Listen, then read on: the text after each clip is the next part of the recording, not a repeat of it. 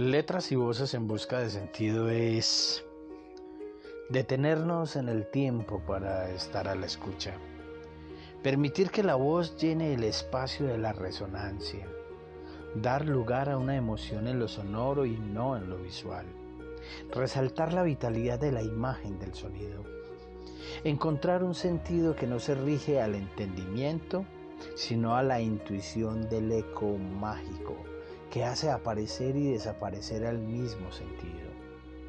El hoy virtual nos permite percibir un llegar y un partir simultáneos, hacer relación de existencias y sonidos en una emisión infinita que se despliega en la apertura de un sentirnos.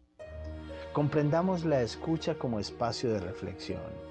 El cuerpo así es la cavidad de resonancia de esas voces, letras, sentidos que son creciendo, de esas voces, letras, sentidos que son tiempo por venir.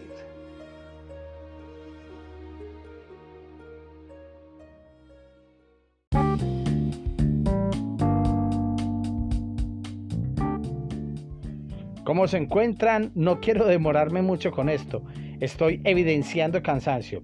La segunda fase de El hombre en busca de sentido es muy larga, por lo tanto voy a partirla en dos.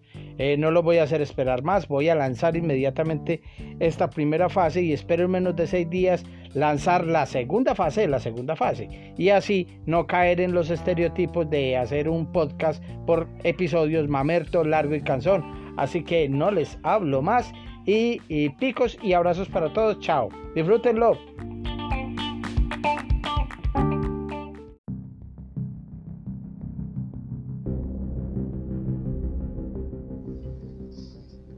Segunda fase, la vida en el campo. Apatía.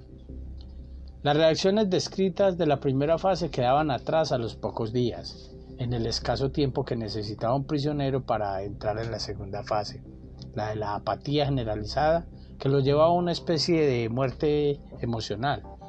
Además de las reacciones ya descritas, Ahora la tortura interior se intensificaba con sensaciones más dolorosas que el prisionero intentaba apaciguar. La principal era la intensa añoranza del hogar y la familia.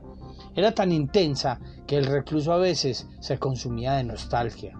Seguía después la repugnancia ante la fealdad eh, circundante, incluso en los aspectos más superficiales. A la mayoría de los prisioneros se les entregaba un uniforme tan andrajoso que a comparación un espantapájaros parecía elegante.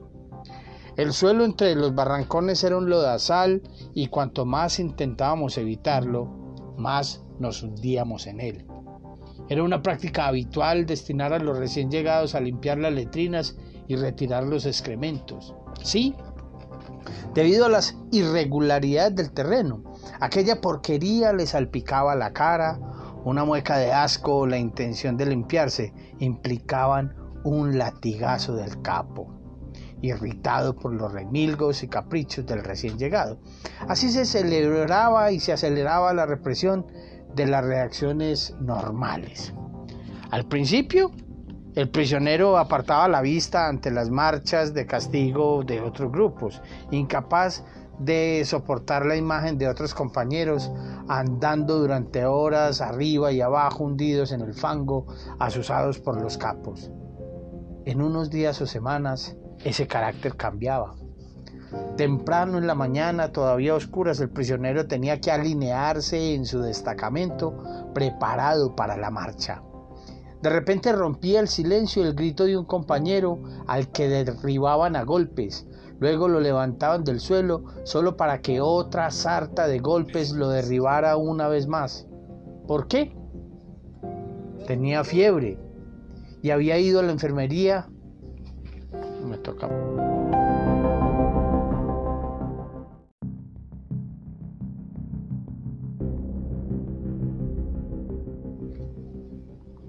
Temprano en la mañana, todavía a oscuras, el prisionero tenía que alinearse en su destacamento, preparado para la marcha. De repente rompía el silencio el grito de un compañero al que derribaban a golpes. Luego lo levantaban del suelo solo para que otra sarta de golpes lo derribara una vez más. ¿Por qué? pues tenía fiebre y había ido a la enfermería fuera de la hora para que le controlaran la temperatura y le dieran la baja. Ahora lo castigaban por su desesperado intento de pedirla, lo que indicaba que quería eludir el trabajo. Si el prisionero que estaba observando la escena había entrado en la segunda fase de sus reacciones psicológicas, ya no apartaba la vista. Con ese grado de adaptación, sus sentimientos estaban embotados e impasible podía contemplar la escena.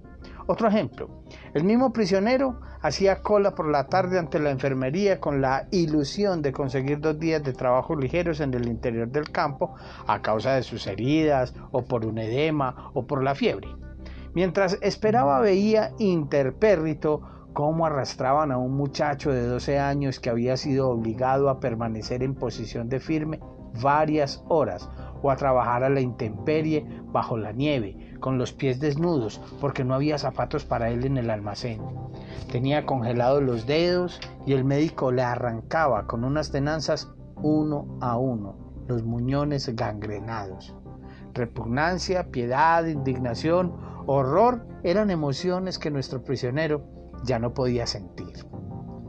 Pasé un tiempo en un barrancón cuidando enfermos de tifus, afectados por fiebres altas y delirios, muchos de ellos agonizantes. Cuando se producía una muerte, yo observaba impasible la siguiente escena que se repetía en cada fallecimiento. Uno por uno los prisioneros se acercaban al cadáver aún caliente de su compañero. Uno cogía los restos de un plato de patatas hediondas, otro veía que los zapatos de madera del difunto eran mejores que los suyos y se los cambiaba, otro hacía lo mismo con el abrigo y había quien se agradaba de encontrar en un bolsillo, ¿quién lo diría? Un trozo de cuerda. Imperturbable yo miraba todo eso sin sentir la más mínima conmoción. Después pedía al enfermero que retirara el cadáver. Si se decidía a hacerlo, lo cogía por las piernas y lo dejaba caer como un fardo al estrecho pasillo entre las hileras de tablas que hacían de camarotes para los 50 enfermos de tifus y luego lo arrastraba por la tierra desigual hasta el pasillo y a la salida de la puerta. Para salir había que superar dos escalones de unos 15 centímetros cada uno, lo que requería un gran esfuerzo para nosotros, exhaustos por la crónica malnutrición. Al cabo de unos meses de internamiento éramos incapaces de subir esos escalones sin agarrar la puerta para coger impulso. El hombre que arrastraba el cadáver se acercaba a los escalones que apenas podía subir, tiraba de las piernas del cadáver y la cabeza del muerto. Con un sonido siniestro, subía rebotando de escalón en escalón. Inmediatamente después nos distribuían la ración diaria de sopa. Yo me encontraba en la parte opuesta del barrancón, al lado de la pequeña y única ventana, situada casi a ras del suelo. Miraba por la ventana mientras cogía con las manos frías el cuenco de sopa caliente que engullía con avidez. El cadáver parecía observarme con sus ojos vidriosos. Dos horas antes había estado hablando con él. Seguí sorbiendo mi sopa. Si la falta de emoción hubiese despertado mi interés profesional, ahora no recordaría el incidente. En aquel momento no me suscitó ningún sentimiento.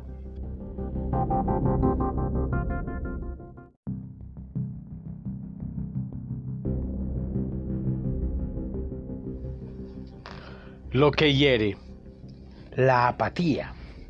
La anestesia emocional y la sensación de que a uno ya no le importa nada eran los síntomas característicos de la segunda fase de las reacciones psicológicas de los internados del campo.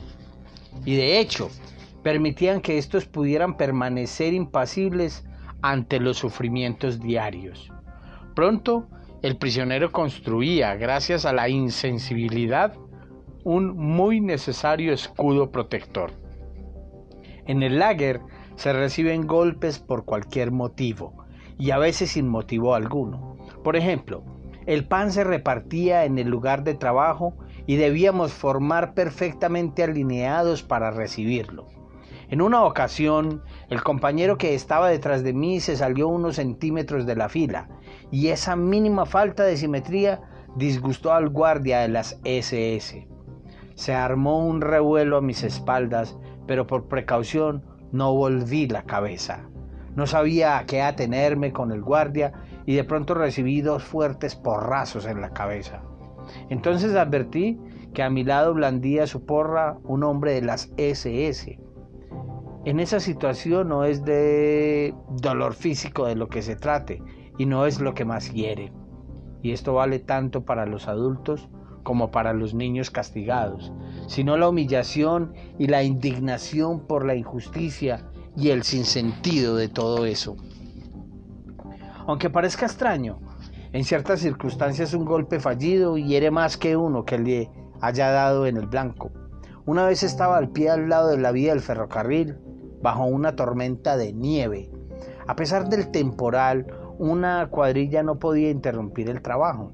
Me afanaba en reparar la vía rellenando los huecos con gravilla, pues esa era la única manera de entrar en calor. Hice una pausa de unos segundos para tomar aliento y apoyarme en la pala. Por desgracia, el guardia se giró precisamente en ese momento y me vio. Pensó que me hacía el remolón. No usó su látigo, ni me insultó, ni lanzó ningún juramento. No juzgó necesario malgastar palabras, ni siquiera palabrotas, con aquel cuerpo andrajoso y demacrado que no parecía una figura humana. En lugar de eso, se agachó alegremente, cogió una piedra y me la arrojó. Así se llama la atención de un animal doméstico para que vuelva a su trabajo. Una criatura con la que se tiene tan poco en común que ni siquiera se le castiga. Aquella piedra me hirió más que los latigazos o los insultos soeces. Esa acción se quedó imborrable en mi corazón. El insulto. El aspecto más lacerante de los golpes era el insulto implicado en ellos. En una ocasión teníamos que cargar unas pesadas traviesas sobre las vías heladas. Si un hombre resbalaba, no solo corría peligro él, sino todos los que sostenían la misma traviesa.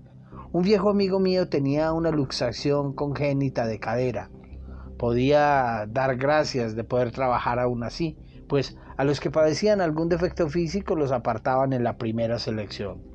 Debido a la cojera, al cargar la pesada traviesa, mi amigo oscilaba sobre la vía, dando la impresión de estar a punto de caerse y arrastrar a los demás. En ese momento yo no cargaba ninguna traviesa y sin pensarlo mucho me dispuse a ayudarlo. Inmediatamente recibí un duro golpe en la espalda y la agria orden de volverme a mi puesto. Minutos antes, el mismo guardia nos había dicho que los cerdos como nosotros no teníamos espíritu de compañerismo. Otro día, a 20 grados bajo cero, Estábamos en un bosque helado cavando una zanja para tender unas cañerías de suministro de agua. Ya entonces me encontraba bastante débil. Se acercó un capataz de mejillas sonrosadas. Me recordaba sin poder evitarlo la cabeza de un cerdo. Me fijé con envidia en sus cálidos guantes mientras nosotros trabajábamos sin ningún tipo de protección. También envidié su chaquetón de cuero forrado de piel, en medio de aquel intenso frío. Me miró en silencio un instante. Presentí que iba a haber problemas, pues delante de mí se veía un escuálido montón de arena que mostraba lo poco que se había acabado. Entonces me gritó furioso, ¡Hijo de perra! Llevo observándote un buen rato. Yo te enseñaré a trabajar. Verás lo que es cavar la tierra con los dientes y morir como un animal. En dos días acabo contigo. Tú no has pegado golpe en toda tu vida. ¿Qué hacías antes, maldito cerdo? ¿Te dedicabas a los negocios? La soflama no me impresionó, pero su amenaza de muerte iba en serio. Me incorporé y lo miré fijamente a los ojos. Era médico especialista. Así que médico. Y cobrarías un montón a los pacientes, ¿eh? De hecho, la mayoría de las consultas no las cobraba. Trabajaba en clínicas para pobres, respondí. Comprendí que había hablado demasiado. Se abalanzó sobre mí y me tiró al suelo gritando como un energúmeno. soy incapaz de recordar lo que vociferaba. Cuento este suceso aparentemente trivial para mostrar la indignación que podía surgir incluso en prisioneros endurecidos, una indignación suscitada menos por la crueldad física o el dolor que por el insulto. En aquel momento me hirvió la sangre al verme juzgado por un hombre que no sabía nada de mí, de aspecto tan vulgar y brutal que la enfermera de mi hospital no le había dejado entrar ni siquiera a la sala de espera. Confieso que pronunciar ese comentario ante mis compañeros después del enfrentamiento me produjo un alivio infantil. No todos se comportaban igual, por supuesto. Por suerte, el capo de mi compañía me apreciaba. Me fui ganando su amistad en las interminables marchas al lugar de trabajo y escuchando sus historias de amor y sus problemas matrimoniales. Lo había impresionado con mi diagnóstico sobre su carácter y mis consejos psicoterapéuticos me estaba agradecido y eso significaba una gran ayuda. Me reservaba un puesto a su lado en las cinco primeras hileras del destacamento formado habitualmente por 280 hombres. Eso suponía un favor muy especial. Teníamos que alinearnos por la mañana muy temprano con el claro oscuro del amanecer, como ya he dicho. Todos teníamos miedo de llegar tarde y quedarnos en las últimas filas. Si se necesitaban hombres para un trabajo desagradable, el jefe de los capos los elegía por lo general de las últimas filas. Esos hombres casi siempre tenían que desplazarse a lugares muy lejanos para realizar trabajos especialmente horribles a las órdenes de los guardias desconocidos. De vez en cuando, el capo superior escogía a los hombres de las primeras cinco filas con el fin de desconcertar a los que intentaban hacérselos listos. Las protestas o súplicas se silenciaban con certeros puntapiés y los desafortunados eran llevados a trabajar a la fuerza de gritos y a la fuerza de los golpes. Sea como fuese, mientras duraron las confidencias de mi capo, nunca fui seleccionado. Tenía garantizado un puesto de honor a su lado, que me reportaba además otra ventaja. Como la mayoría de mis compañeros, yo padecía edema por el hambre Apenas podía doblar las rodillas por la piel tirante y la hinchazón de las piernas. Tampoco podía atarme los zapatos de tan hinchados como tenía los pies y no hubiera podido usar calcetines en caso de tenerlos. Los pies desnudos y los zapatos llenos de nieve traían como consecuencia frecuentes abañones y congelaciones. Cada paso suponía una auténtica tortura. En las largas marchas sobre los campos nevados se formaban carámbanos en los zapatos. Era habitual que un compañero resbalara y los que venían detrás tropezaran y cayeran unos sobre otros. La columna se detenía entonces un momento, no muy largo. Enseguida entraba en acción uno de los guardias que golpeaba a los caídos con la culata del fusil para que se levantaran deprisa. En las primeras filas había menos posibilidad de tropezar y tener después que correr con los pies doloridos para alcanzar la columna, que seguía avanzando, sin preocuparse por los caídos. Qué agradecido me sentía de mi nombramiento como médico privado de su señoría el capo y de poder caminar a su lado en la primera fila a un paso regular. También recibía otro pago adicional por mis servicios, cuando se repartía el plato de sopa, al llegar mi turno, el capo metía el casillo hasta el fondo para pillar unas pocas alubias. Este mismo capo, que había sido oficial del ejército, se atrevió a exponer el buen concepto que tenía de mí como trabajador excepcionalmente bueno ante el capataz con el que había tenido yo aquel incidente violento. Esto no servía de mucho, pero me salvó la vida como me ocurriría muchas veces durante la reclusión. Al día siguiente del grave altercado con el capataz, el capo se las ingenió para asignarme a otra cuadrilla de trabajo. También había capataces que sentían compasión por nosotros y hacían cuanto podían por mitigar nuestro sufrimiento, al menos en el lugar de trabajo. Aún así, nos recordaban que un trabajador normal rendía varias veces más que nosotros y en menos tiempo, pero nos comprendían cuando decíamos que ningún trabajador normal se alimentaba con 30 gramos de pan. En la práctica recibíamos menos y un litro de sopa aguada al día. No está sometido a la tensión psíquica de no tener ninguna noticia de su familia, que tal vez no han sido deportados a otros campos y quizá han muerto ya en la cámara de gas. Tampoco un trabajador normal vivía continuamente, cada día y a todas horas amenazado de muerte.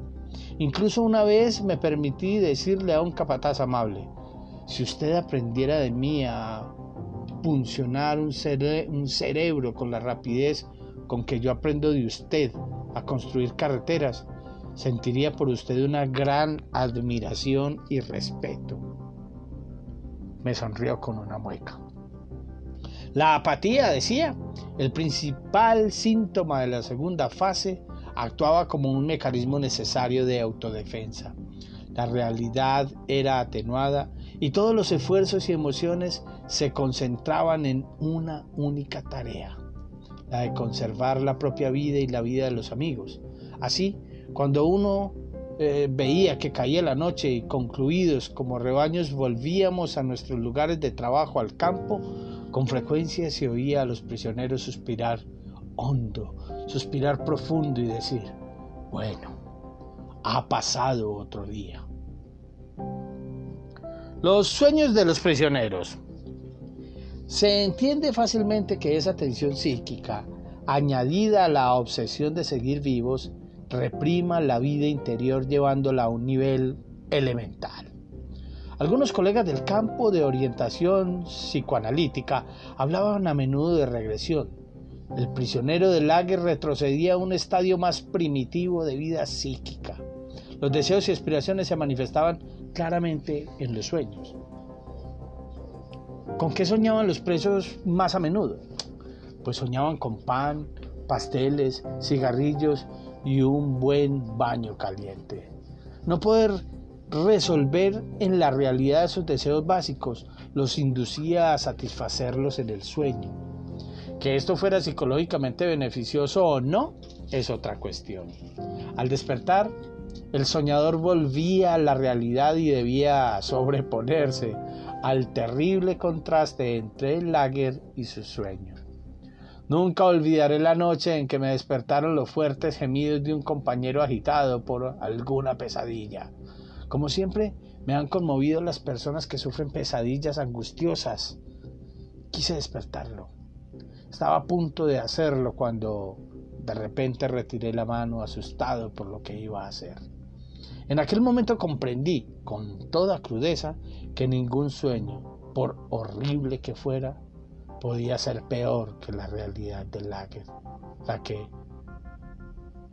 cruelmente, a la que cruelmente iba a devolverlo.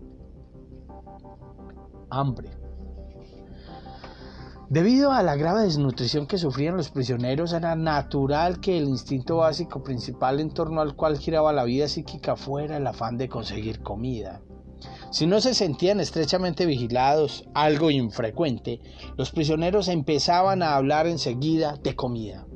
Preguntaban a su compañero de zanja por su plato preferido, intercambiaban recetas y planeaban un suculento menú para el día en que, liberados, se reunieran en casa y una y otra vez imaginaban esa escena en todo detalle, hasta que una advertencia, transmitida de boca en boca por lo general, por lo general a través de una consigna o un número convenido, les indicaba que se acercaba el capo.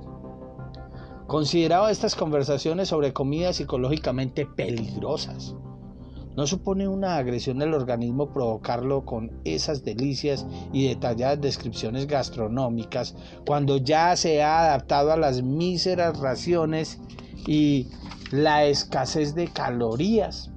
Aunque produzcan algún alivio psicológico momentáneo, acarrean perjuicios fisiológicos.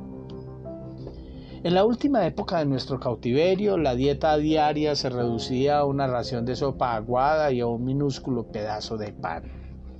Adicionalmente, se repetía una entrega extra de forma alterna, o bien 20 gramos de margarina, una rodaja de salchicha de mala calidad, o un trocito de queso, o una pizca de algo que pretendía ser miel, o una cucharada de mermelada aguada.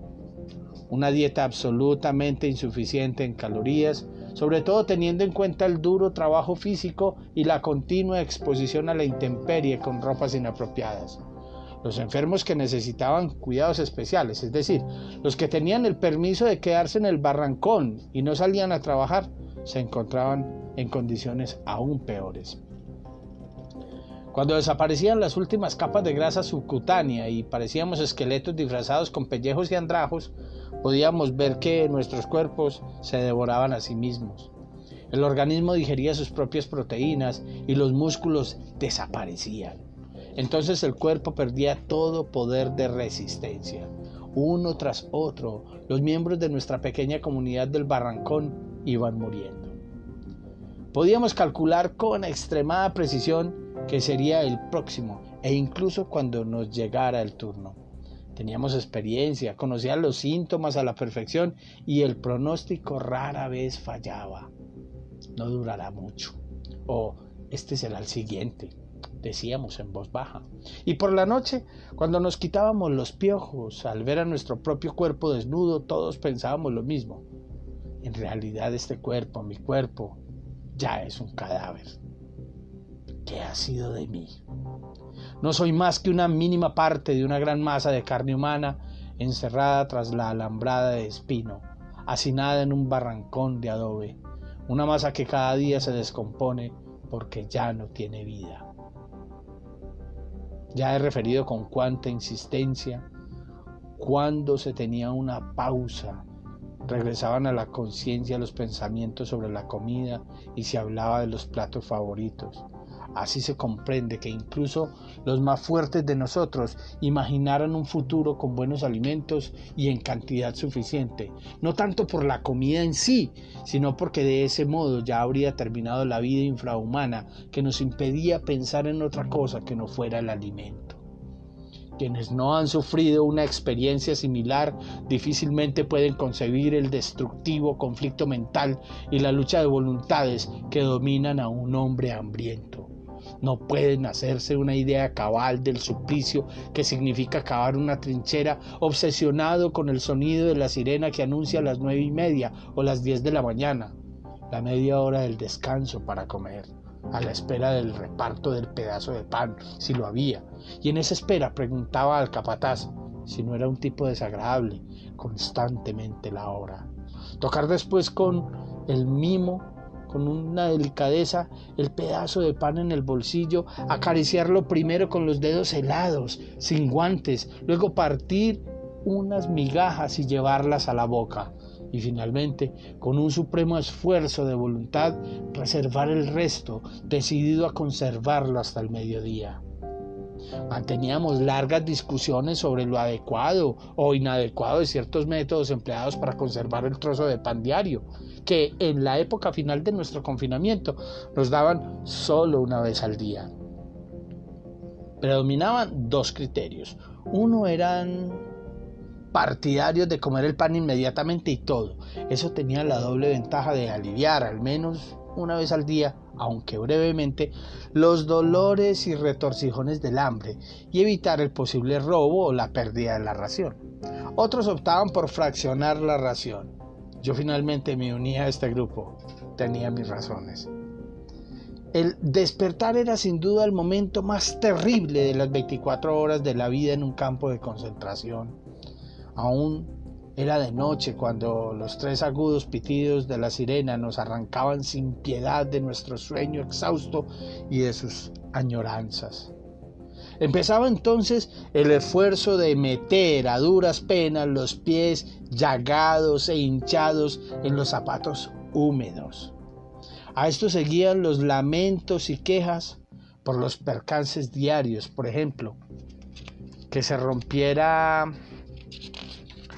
que se rompiera el alambre que reemplazaba los cordones de los zapatos. Una mañana vio un compañero, un hombre valiente y digno, llorar desconsolado como un niño porque al haberse encogido sus zapatos por la humedad no le entraban los pies y tendría que andar descalzo por la nieve. En esos fatídicos minutos yo encontraba un exiguo consuelo mordisqueando con inmenso deleite el trocito de pan guardado el día anterior en el bolsillo de mi abrigo. Sexualidad. La desnutrición, además de provocar la obsesión por la comida, explica quizá también la falta de deseo sexual en el lager. El hambre y los efectos del shock inicial parecen ser la causa de la mínima perversión sexual en el campo, muy por debajo de lo previsible en un establecimiento estrictamente masculino, por ejemplo, un cuartel. Un fenómeno ciertamente llamativo para un psicólogo. El deseo sexual ni siquiera aparecía en los sueños de los prisioneros, lo que contradice el postulado del psicoanálisis que asegura que los deseos inhibidos se manifiestan en forma especial en el sueño ausencia de sentimientos. En la mayoría de los reclusos, la reducción a los instintos más básicos y el continuo esfuerzo concentrado en salvar el pellejo llevaba a despreciar todo lo que lo apartara de ese único objetivo. Esto explica la absoluta falta de sentimientos con la que el prisionero solía considerar los acontecimientos. Yo mismo lo comprobé en el traslado de Auschwitz a un campo filial de Dachau, en Baviera. El tren, atestado con unos 2.000 prisioneros, atravesaba Viena. Cerca de medianoche pasamos por una estación de la ciudad. El trayecto del tren nos acercaba a la calle donde había nacido y vivido durante tantos años, hasta el día de mi internamiento. Íbamos 50 personas en aquel vagón, que tenía dos pequeños ventanucos con rejas. Debido al escaso espacio tan abarrotado de gente, solo unos pocos podían estar en cuclillas. Los demás aguantaban de pie durante horas, amontonados junto a los ventanucos. Alzándome de puntillas y mirando desde atrás por encima de las cabezas, conseguí atisbar tras los barrotes una imagen fantasmagórica de mi ciudad natal. Todos nos sentíamos más muertos que vivos, pues sospechábamos que el transporte se dirigía al campo de Matshausen y que nos quedaban una o dos semanas de vida. Tuve la intensa sensación de mirar las calles, las plazas y las casas de mi niñez con los ojos de un muerto que regresaba del otro mundo a contemplar una ciudad fantasma. Tras un retraso de varias horas, el tren arrancó lentamente de la estación y entonces vi la calle donde había nacido. Mi calle. Los jóvenes, tras años de cautiverio, se agolpaban en los ventanucos contemplando la ciudad. Aquel viaje era para ellos un acontecimiento. Les rogué, les supliqué que me dejaran un momento acercarme al ventanuco. Intenté explicarles cuánto significaba para mí volver a ver mi calle. Imploré en vano. Me rechazaron con rudeza y cinismo. ¿Que has vivido ahí tantos años? entonces ya lo tienen muy bien visto, decían.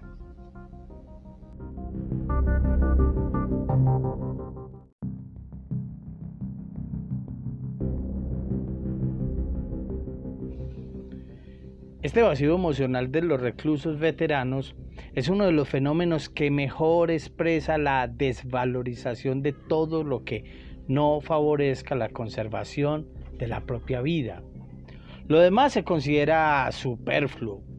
En el lager sufríamos, por decirlo así, una hibernación cultural, con dos excepciones, la política y la religión. En el campo se hablaba de todas partes, por todas partes, y casi constantemente de política. Las discusiones surgían de rumores que se filtraban en el campo y se propagaban rápidamente. Los rumores sobre la situación militar eran en general contradictorios. Se sucedían con celeridad y solo conseguían asusar la guerra de nervios liberada en la mente de todos los prisioneros. Una y otra vez se desvanecía la esperanza del inmediato final de la guerra, avivada por habladurías escandalosas. Con tantos desencantos, algunos perdían toda esperanza, aunque había quien mantenía un incorregible optimismo que resultaba casi irritante. Cuando los prisioneros sentían inquietudes religiosas, estas brotaban de lo más profundo que cabe imaginar. El recién llegado se sorprendía con frecuencia de la admirable convicción de las creencias religiosas de los reclusos. Eran estremecedores los momentos de oración y los ritos improvisados en un rincón del barrancón o en la penumbra del camión de ganado en el que volvíamos al campo desde el distante lugar de trabajo, cansados, hambrientos, helados, con las ropas harapientas. En el invierno de la primavera de 1945 se desató una epidemia de tifus que contagió a muchos reclusos. La mortalidad aumentó entre los más débiles, obligados a trabajar hasta el límite de sus fuerzas. Las barracas para los enfermos entonces carecían de las más mínimas condiciones, porque apenas teníamos medicamentos y prácticamente no había personal sanitario. Algunos, algunos síntomas de la enfermedad eran extenuadamente desagradables. La irreprimible aversión a la comida, que incrementaba el peligro de muerte y los horribles ataques de delirio. El caso más doloroso de delirio lo sufrió un amigo mío que, creyéndose a punto de morir, no conseguía recordar ninguna oración. Para no sucumbir a esos aterradores ataques intentábamos no dormir. Yo lo lograba improvisando conferencias imaginarias y me propuse reconstruir el manuscrito perdido en la cámara de desinfección. Garabateaba en taquigrafía las palabras esenciales en pequeños trozos de papel. Una sesión de espiritismo. De vez en cuando se producían discusiones científicas en el campo. En una ocasión presencié algo que jamás había visto en mi vida anterior, aunque se relacionara tangencialmente con mis intereses profesionales. Una sesión de espiritismo. Me convocó el médico jefe del campo, también recluso, que sabía que yo era psiquiatra. La reunión, rigurosamente secreta, se celebró en su pequeño cuarto privado de la enfermería formábamos un círculo reducido al que se agregaba de forma antirreglamentaria el suboficial de seguridad del equipo sanitario. El prisionero extranjero invocó a los espíritus con una especie de oración.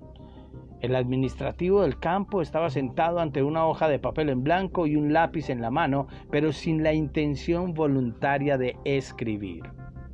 En el curso de la sesión, que concluyó a los 10 minutos debido al fracaso del medium para conjurar a los espíritus, el lápiz del administrativo dibujó lentamente unas líneas sobre el papel de las que surgió de forma bastante legible la frase Vae vi. Alguien aseguró que el administrativo no sabía latín y que nunca había oído esa expresión. Vae victus hay de vencidos. Ah, en mi opinión es muy probable que hubiese oído alguna vez esas palabras sin captarlas conscientemente y que hubieran permanecido en su interior para que el espíritu, pues el espíritu del inconsciente, la recuperara en aquel momento meses antes de nuestra liberación y del final de la guerra. La huida hacia el interior. Pese a la bajeza física y mental imperantes en el campo de concentración, podía cultivarse una profunda vida espiritual. Las personas de mayor sensibilidad, acostumbradas a una activa vida intelectual, posiblemente sufrieran muchísimo. A menudo su constitución era frágil. Sin embargo, el daño infligido a su ser íntimo fue menor, pues eran capaces de abstraerse del terrible entorno y adentrarse a través de su espíritu en un mundo interior más rico y dotado de paz espiritual.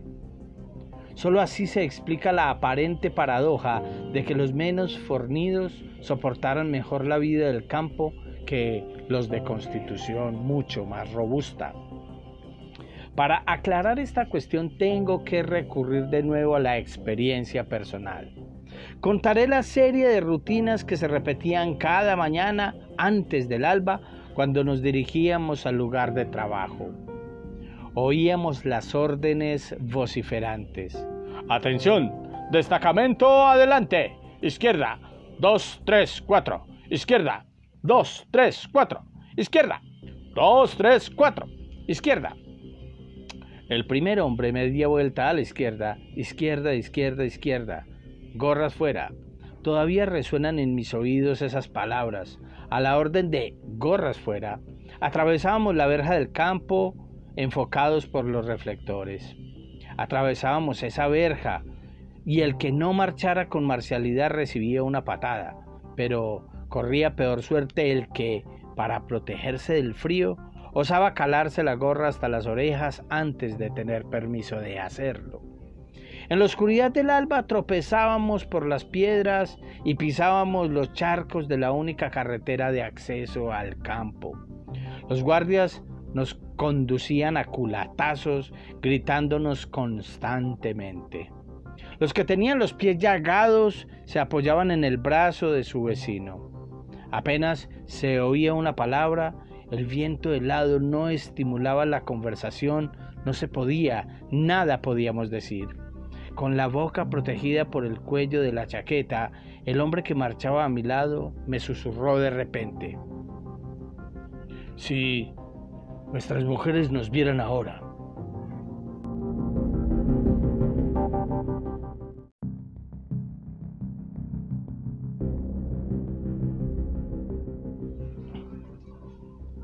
Cuando se ha perdido todo.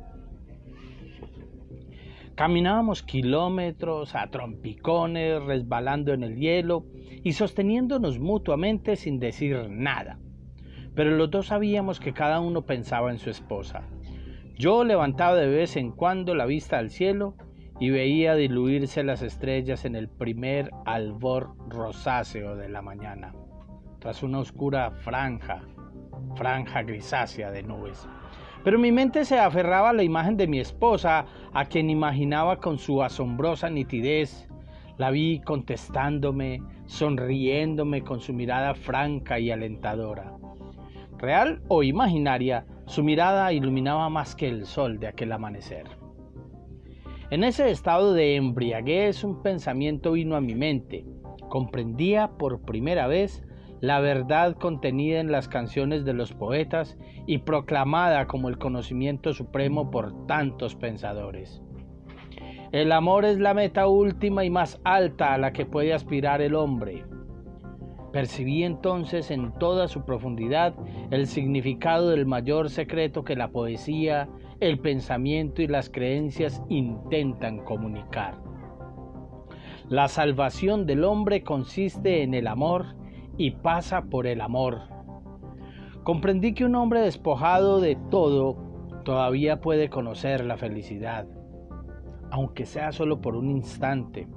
Si contempla al ser amado, si lo ve, si lo presiente, incluso en un estado de desolación absoluta, cuando ya no cabe expresarse mediante una acción positiva, cuando el único logro posible consiste en soportar dignamente el sufrimiento, en tal situación, el hombre es capaz de realizarse en la contemplación amorosa de la imagen de la persona amada. Por vez primera entendí el significado de las palabras. Los ángeles se abandonan en la eterna contemplación amorosa de la gloria infinita. Delante de mí, un hombre tropezó y se desplomó, y sobre él cayeron los que iban detrás. Furioso, el guardia se acercó y sacudió el látigo sobre los cuerpos esparcidos por el suelo. Este incidente distrajo mi pensamiento por unos segundos, pero enseguida mi alma encontró el camino para regresar a su mundo y, olvidándome de la vida en cautiverio, seguía hablando con mi amada. Yo le preguntaba y ella contestaba. Luego ella preguntaba y yo le respondía. ¡Alto! Habíamos llegado al lugar de trabajo. Nos precipitamos en el interior de la oscura caseta en busca de una herramienta en buen estado. Cada prisionero se hizo con una piqueta o con una pala. No podéis daros más prisa, cerdos. Pronto reanudamos el trabajo en la zanja, allí donde lo habíamos dejado el día anterior. El suelo helado crujía con los golpes de las piquetas y saltaban chispas. Los hombres permanecían silenciosos, con el cerebro entumecido. Mi mente se aferraba aún a la imagen de mi esposa. De pronto me asaltó una inquietud. No sabía siquiera si seguía viva. Pero estaba convencido de algo. El amor trasciende la persona física del ser amado y halla su sentido más profundo en el ser espiritual, el yo íntimo. Que esté o no esté presente esa persona, que siga viva o no, en cierto modo carece de importancia. Ignoraba si mi esposa vivía y no tenía medios para averiguarlo. A lo largo del cautiverio no tuvimos contacto postal con el exterior. Pero en aquel momento esa cuestión había dejado de inquietarme. No sentía necesidad de comprobarlo. Nada afectaba la fuerza de mi amor, a mis pensamientos y a la imagen de mi amada. Si entonces hubiera sabido que mi mujer estaba muerta, creo que insensiblemente hubiera reaccionado a la noticia. Habría seguido contemplando su imagen y hablando con ella con igual viveza e igual fijación. Igual, igual habría obtenido la misma satisfacción. Ponme de sello sobre tu corazón, pues fuerte es el amor como la muerte. Eso dice el cantar de los cantares. Meditaciones en la zanja. La intensificación de la vida interior protegía al prisionero del vacío, la desolación y la pobreza espiritual de la vida en el campo, devolviéndolo a su vida anterior. Al dejar libre la imaginación, ésta se solazaba en hechos del pasado, aunque no en los más valiosos. Al contrario, se recreaba con ternura en pequeños sucesos, en cosas insignificantes. La nostalgia los transfiguraba y adquirían un matiz espacial. El mundo al que pertenecían parecía distante, y no obstante, el alma se refugiaba en ellos con añoranza. Yo me veía tomando el autobús, abriendo la puerta de mi apartamento, contestando el teléfono, encendiendo las luces. Nuestros pensamientos a menudo se concentraban en esos detalles insignificantes con tanta intensidad que nos hacían llorar. A medida que se intensificaba la vida interior de algunos reclusos, apreciábamos también la belleza del arte y de la naturaleza con una emoción hasta entonces desconocida. Bajo su influencia olvidábamos a veces las terribles condiciones de nuestro entorno. Si en el trayecto de Auschwitz a un campo de Baviera alguien hubiera visto, asomados por los ventanucos de los vagones del tren, nuestros rostros radiantes al contemplar las cimas de las montañas de Salzburgo, refugiantes, refulgentes por la puesta del sol, no habría creído, creído que fuésemos hombres que habían perdido toda esperanza de vida y de libertad. A pesar de ello, o tal vez precisamente por ello, nos maravillaba la belleza de la naturaleza de la que nos privó tanto tiempo el cautiverio. Incluso sucedía que, en pleno trabajo, un prisionero atraía la atención de su compañero señalándole un resplandeciente crepúsculo tras las altas copas de los bosques bávaros, como en la famosa acuarela de Durero. En los mismos bosques donde construimos un enorme almacén secreto de munición. Una tarde, a vuelta o de vuelta en los barrancones ya tumbados en el suelo por el cansancio, con el cuenco de sopa entre las manos, entró de pronto un compañero que nos urgía a salir a contemplar una maravillosa puesta de sol. Allí, de pie, vimos hacia el oeste un cielo plagado de nubes que variaban de forma y color del azul acero al rojo vermellón. Esa luminosidad contrastaba con la hiriente desolación grisácea de los barrancones y del suelo fangoso, cuyos charcos reflejaban aún en, en el resplandor del cielo. Luego, tras unos minutos de silenciosa emoción, un prisionero dijo, Qué hermoso podría ser el mundo. Monólogo al amanecer. En otra ocasión, mientras cavábamos una zanja, el amanecer proyectaba una luz grisácea. Gris el cielo y gris la nieve bañada por la luz del alba, grises los harapos que malamente cubrían los cuerpos de los prisioneros y grises sus rostros. Mientras trabajaba, mi imaginación hablaba con mi mujer ¿O acaso quería escudriñar la razón de mi sufrimiento, de mi lenta agonía?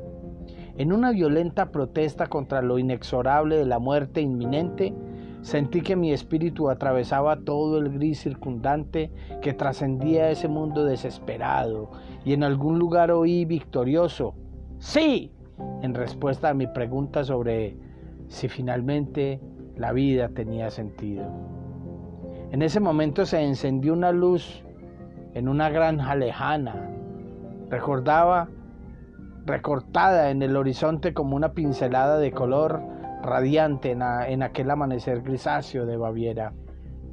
Estuve muchas horas desesperanzando, mirando, sin aliento, ahí soslayado de lado mirando la tierra helada. El guardia pasaba junto a mí y me insultaba, pero yo seguía hablando con mi amada. La sentía a mi lado cada vez con mayor, con mayor intensidad. Tenía la sensación de que podía tocarla, que si extendía la mano alcanzaría la suya. Una sensación extraordinariamente viva. Ella estaba realmente ahí. En ese preciso instante, un pájaro se posó justo adelante de mí sobre el montón de tierra extraído de la zanja y me miró fijamente. Arte en el campo. Unos párrafos atrás he hablado del arte. ¿Hay algo parecido en un campo de concentración? Depende de lo que se entienda por arte. De vez en cuando se improvisaba algo parecido a un espectáculo de cabaret. Se despejaba temporalmente un barrancón, se apiñaban unos bancos y se planeaba un programa. Allí iban por la noche los privilegiados, los capos y los que no tenían que realizar largas, largas marchas fuera del campo.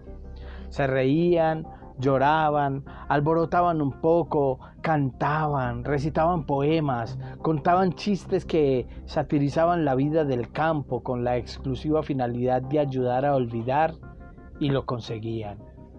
El espectáculo tenía tanto éxito que incluso algún prisionero común asistía a la función a pesar de que podía perderse el escuálido rancho diario y estar muy agotado. Al principio, al principio del internamiento, al principio de este confinamiento nos permitían reunirnos en un cuarto de máquinas a medio construir para saborear durante media hora, que era el tiempo de descanso, la ración de sopa, aguachirle eh, que pagaba la empresa constructora. Algo maluco. Al entrar cada uno recibía un cucharón de esa sopa aguada. Mientras la sorbíamos con avidez, un prisionero italiano encaramado en una cuba entonaba arias italianas. Su voz era buena, era envidiable. Disfrutábamos enormemente el recital y el italiano se garantizaba una ración doble del fondo del perol, es decir, la ración que tenía guisantes. En el mundo se premiaba no solo el entretenimiento, sino que también aparecía el aplauso. En los campos había de ambas. A mí, por ejemplo, podía haberme protegido y fui muy afortunado en no necesitarlo. El capo más temido del lager, conocido con razón con el sobrenombre de el capo asesino. Sucedió así. Una tarde tuve el gran honor de ser invitado otra vez al cuarto donde había tenido lugar la sesión de espiritismo. Se habían reunido los mismos amigos íntimos del médico jefe y, de nuevo, de forma antirreglamentaria, el suboficial de seguridad del equipo sanitario. Entró por casualidad el capo asesino y le pidieron que nos recitara alguno de sus poemas, tristemente célebres en el campo. No se hizo rogar, Sacó de inmediato una libreta y leyó algunos fragmentos de su arte literario. Me mordía los labios hasta sangrar para no reírme al escuchar sus poemas de amor. Posiblemente ese esfuerzo me salvó la vida. Aplaudí con adulador entusiasmo. Esto podía suponer un trato de favor si era asignado a su cuadrilla, a la que ya un día me habían destinado y me había bastado con aquella experiencia. Resultaba útil en todo caso que el capo asesino lo conociera a uno desde una perspectiva favorable. Por tanto, aplaudía, aplaudía con todas mis fuerzas. Desde luego, cualquier tentativa de hallar arte en el campo adquiría en general aspectos grotescos. La sensación artística me parece surgía del fantasmagórico contraste entre lo chusco del espectáculo y la desolación de la vida en el campo como telón de fondo. Nunca olvidaré que en la segunda noche en Auschwitz la música me despertó de un sueño profundo. El vigilante del barrancón celebraba una especie de fiestecilla en su cuarto, cerca de nuestra puerta. Voces achispadas tarareaban conocidas canciones. De pronto se hizo silencio y el violín tocó en la noche un tango desesperadamente triste, una melodía desconocida y quizá por eso más atractiva. El violín parecía llorar y una parte de mí también lloraba. Aquel día alguien cumplía 24 años, alguien que dormía en, en algún lugar de Auschwitz, tal vez solo a unos cientos de metros de mí, y aún así por completo inalcanzable. Ese alguien, ese alguien era mi esposa. El humor en el campo. El descubrimiento de algo parecido al arte en un campo de concentración sin duda sorprenderá, pero aún más sorprendente es que allí también hubiera sentido del humor. Claro que un humor apagado y de escasa duración. El humor es otra de las armas del alma en su lucha por la supervivencia. He sabido que el humor más que cualquier otra cosa en la existencia humana, proporciona el distanciamiento necesario para sobreponerse a cualquier situación, aunque sea por un instante. Yo mismo aleccioné a un amigo y colega, junto al cual trabajé durante semanas, a desarrollar su sentido del humor. Le sugerí que inventáramos cada día al menos una historia divertida que pudiera suceder tras nuestra liberación el hombre era cirujano que había trabajado en el equipo de un gran hospital. Intenté arrancarle una sonrisa representando su actuación profesional al reincorporarse a su antiguo puesto sin haber olvidado aún las costumbres adquiridas en el campo. A pie de obra, y en especial si el supervisor hacía su ronda, el capataz nos forzaba a trabajar más rápido al grito de ¡Acción! ¡Acción! Así que le dije a mi amigo, un día estarás en el quirófano operando a un paciente de peritonitis. Y un enfermero entrará de pronto anunciando la llegada del director del equipo de cirugía. ¡Acción! ¡Acción! ¡Que viene el jefe! Otros imaginaban escenas divertidas en el ansiado futuro en libertad. Por ejemplo, en una cena de cierto relumbre social, olvidarían la buena educación, y le rogarían a la anfitriona que le sirviera de la sopa una cuchara del fondo, como pedían cada noche al capo de turno. Los intentos por desarrollar el sentido del humor y ver la realidad bajo una luz humorística constituyen una especie de truco que aprenderemos en el arte de vivir. Incluso es posible practicarlo en un campo de concentración, aunque el sufrimiento sea omnipresente se podía explicar de esta forma. El sufrimiento humano actúa como un gas en una cámara vacía. El gas se expande por completo y regularmente en el interior con independencia de la capacidad de la cámara. Analógicamente, el sufrimiento, sea fuerte o débil, ocupa el alma y toda la conciencia del hombre. De ahí se deduce que el tamaño del sufrimiento humano es relativo. Y a la inversa, el hecho más insignificante puede generar las mayores alegrías. Sirva de ejemplo lo que nos sucedió en el viaje de Auschwitz a un campo filial en Dachau. Todos temíamos que nos fueran a trasladar a Mauchetsten.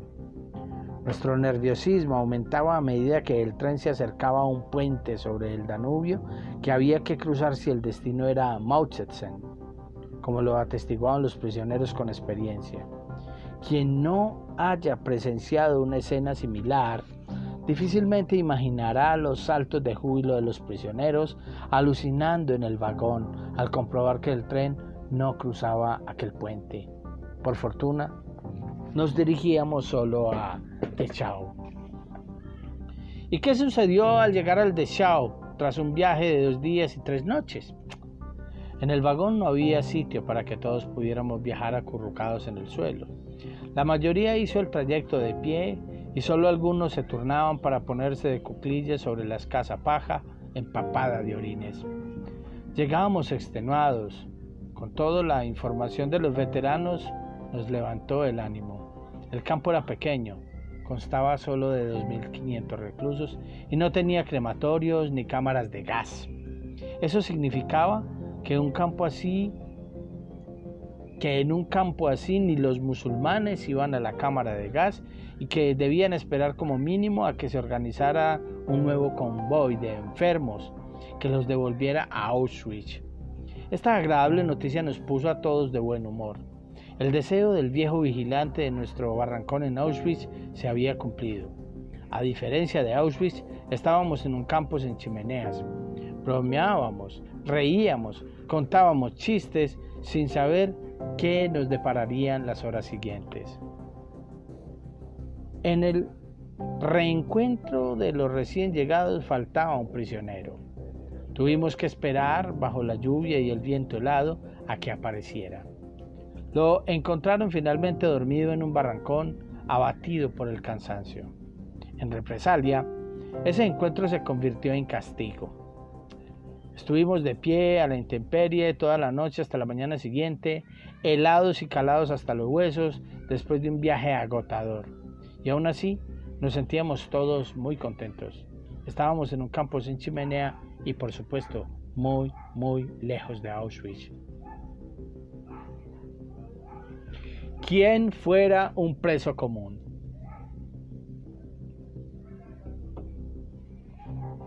En otra ocasión, pasó cerca de nuestro lugar de trabajo un grupo de convictos.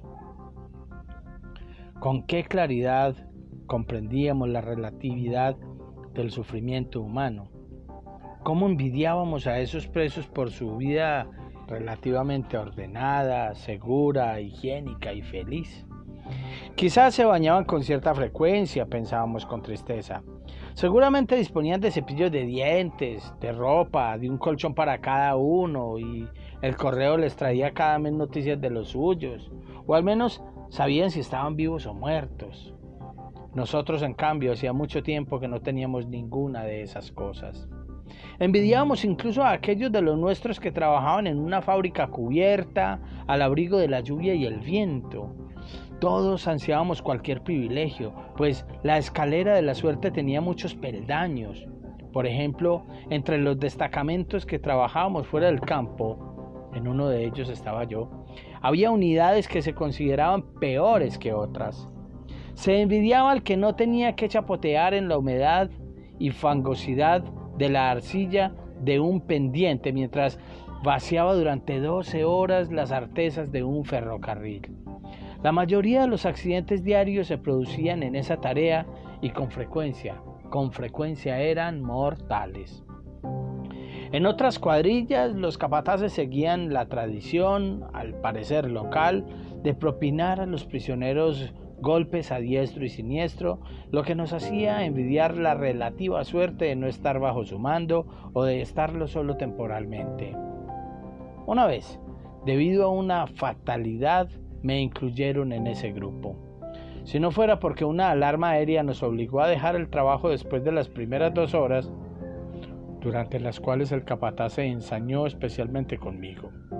Y a reagruparnos pasado un tiempo, creo que habría regresado al lager en una de las camillas que transportaban a los muertos y los moribundos, casi siempre por fatiga extrema.